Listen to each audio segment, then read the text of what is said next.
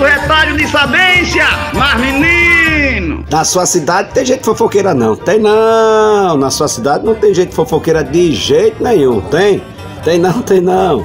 Olha, não se preocupe com as fofocas. Muitas vezes a gente fica angustiado por causa da fofoca. Se preocupe com aquela pessoa que trouxe a fofoca. É, aquela pessoa. Porque a pessoa teve a liberdade a chegar a essa pessoa para falar mal de você aí você fica um pouco desconfiado daquela pessoa que chegou até o ponto, a tal ponto de ter a liberdade para se aproximar de uma pessoa que se diz sua amiga, que se diz seus amigos, para poder falar mal de você e essa pessoa ainda vez fazer papel do pombo correio, do fofoqueiro e da fofoqueira, rapaz.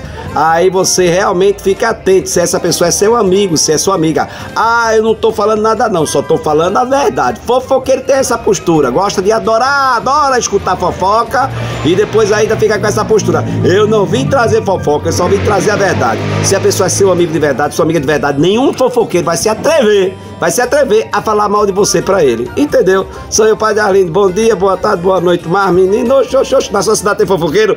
Tem não, tem não, tem não. Tem outra cidade, outra cidade tem fofoqueiro. E você angustiado com isso, oxe, oxe, oxe, nunca vai agradar ninguém. Basta você existir que não vai agradar ninguém, menino, oxe, mas menino.